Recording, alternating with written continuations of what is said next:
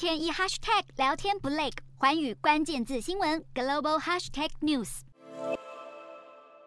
三星押宝新世代制程，声明三奈米晶片与传统的五奈米相比，能降低高达百分之四十五的功耗，性能提升百分之二十三，面积缩小百分之十六。台积电预计要下半年才会量产三奈米，英特尔则要等到明年下半年。三星采用的 GAA 让闸极能够接触电晶体四个侧面，有别于台积电的 v i n f i e l d Effect Transistor 制程只能接触电晶体三个侧面，控制电流将会更精准。据韩媒报道，中国虚拟货币挖矿机晶片公司上海盘系半导体跟高通已经下定。据统计，今年第一季全球晶圆代工市占率仍由台积电以百分之五十三点六高居第一，三星以百分之十六点三排第二。去年三星才宣布一项规模一千三百二十亿美元的投资计划，希望在二零三零年超车台积电，成为全球最大代工厂。相关人才需求恐急，包括三星电子跟 SK 海力士都开始积极抢人，